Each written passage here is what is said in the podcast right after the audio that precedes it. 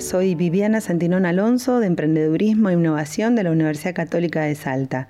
Te estamos acompañando en este ciclo denominado Día 41 a Emprender para obtener más herramientas después de la cuarentena.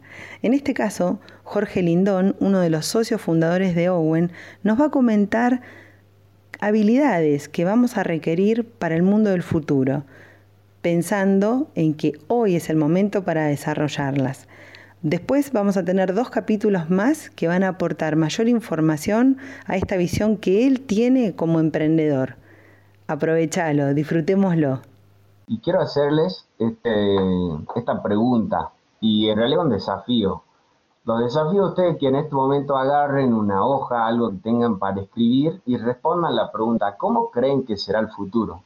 Pero el futuro inmediato, el futuro del año que viene, ¿cómo creen que será el mundo de acá a 12 meses?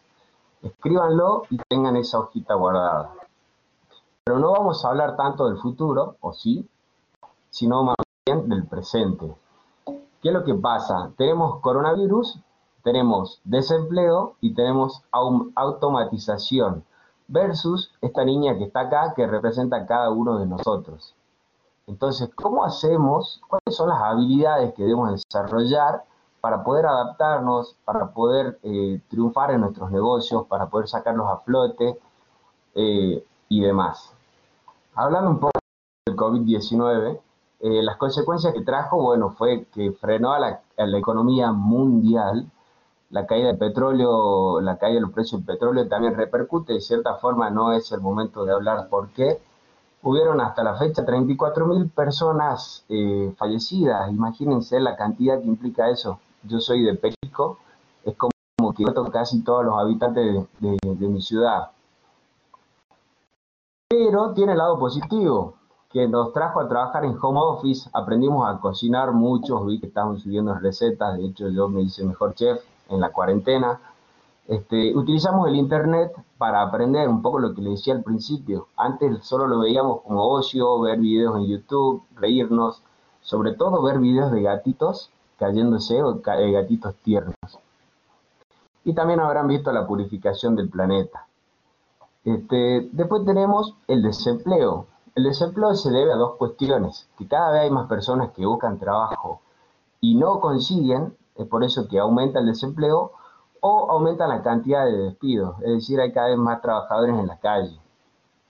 Pero el lado positivo de esto, o digamos, eh, bueno, acá unos datos de cómo vamos a vernos afectados en, cuanto al desempleo en los próximos meses.